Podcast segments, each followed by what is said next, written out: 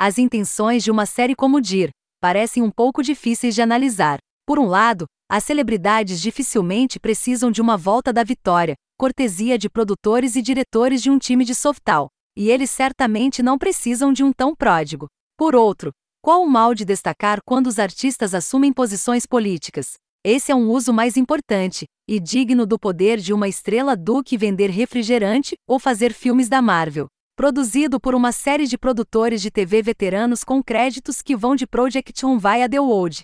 De acordo com Dick Cheney, pelo menos o show não hesita em sua posição política. Ao escolher temas como Oprah e Spike Lee, o programa combate o racismo de uma maneira atraente e honesta. Os primeiros dias de Oprah entrevistando fanfarrões racistas nas prefeituras, incluídos aqui, não são censurados. Ainda é estimulante ouvir tal xenofobia aberta em uma transmissão de TV, e serve como um lembrete convincente de como Oprah se tornou Oprah. Baseada em uma campanha de sucesso da Apple, a série documental reúne artistas, atletas e líderes reconhecidos internacionalmente para lerem cartas de seus fãs. São compartilhadas histórias e, a partir delas, conhecemos pessoas que foram inspiradas e tiveram suas vidas tocadas por essas figuras influentes de alguma maneira. Dessa forma, somos apresentados com mais detalhes ao trabalho dos convidados, como sua trajetória fez a diferença na vida de muitas pessoas algo que os próprios artistas por vezes subestimam. Vemos a influência que Jane Goodall teve no movimento anti-caça furtiva. Descobrimos como Lin-Manuel Miranda ajudou homens a se expressarem em cidades sem programas de teatro. E aprendemos como Ali Heisman, ao apresentar alegações de agressão sexual sobre Leori Nassar, ajudou mulheres em todos os lugares a encontrar a coragem de serem autoras de suas próprias histórias e se defenderem. Nós precisamos dessas histórias, nós realmente precisamos. Lamento que precisemos de ação direta tanto quanto precisamos olhar para as histórias de artistas de alto nível para provar que podemos fazer o que quisermos. Nós fazemos, porém, porque este é um mundo cruel que chamamos de lar.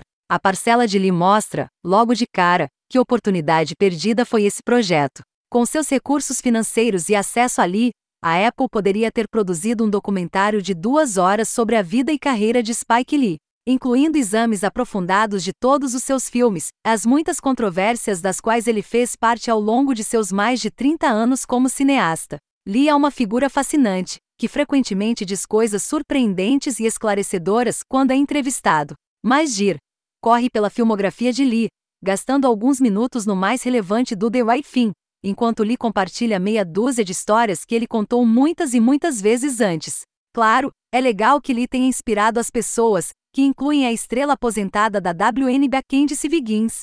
Mas eu queria ouvir mais do próprio sujeito, especialmente agora. Queridos, pode não mudar o mundo, mas proporciona companhia agradável e inspiradora durante seus dez breves episódios. Só espero que encontre o público-alvo e possa inspirá-los. Como muitos outros gêneros de conteúdo, o Apple TV mais vem intensificando seus esforços documentais. Houve a ambiciosa série documental LGBTQ+, do ano passado, Visible, Aution Television, bem como aquisições como The Elephant Queen e BST Boss Toy. O documentário BSX foi um triunfo, mas GIR é uma lição de que a Apple deveria mirar um pouco mais alto e fazer algo mais ambicioso no espaço documental. Eles poderiam jogar algum dinheiro em alguns dos maiores documentaristas do mundo para fazer projetos de paixão, que foi o que a ESPN fez com sua visão original para a série 30 por 30. A próxima série de documentários da Apple é The Greatness Code, de julho, uma série curta que apresentará o perfil de atletas superstars como LeBron James, Tom Brady e Usain Bolt, com a participação das próprias produtoras de James e Brad. Isso indica que a estratégia contínua da Apple com séries de documentários é fazer shows sobre grandes e famosos, focados em quão grandes e famosos eles são. Essa abordagem coloca a Apple no negócio com muitas celebridades, mas é altamente improvável que isso leve a programas especialmente assistíveis. É compreensível, especialmente após os eventos absolutamente horríveis da primavera de 2020, porque alguns espectadores se encontrarão com vontade de algo feliz e inspirador, mas o que eles não vão conseguir é nenhum tipo de realização no cinema documental.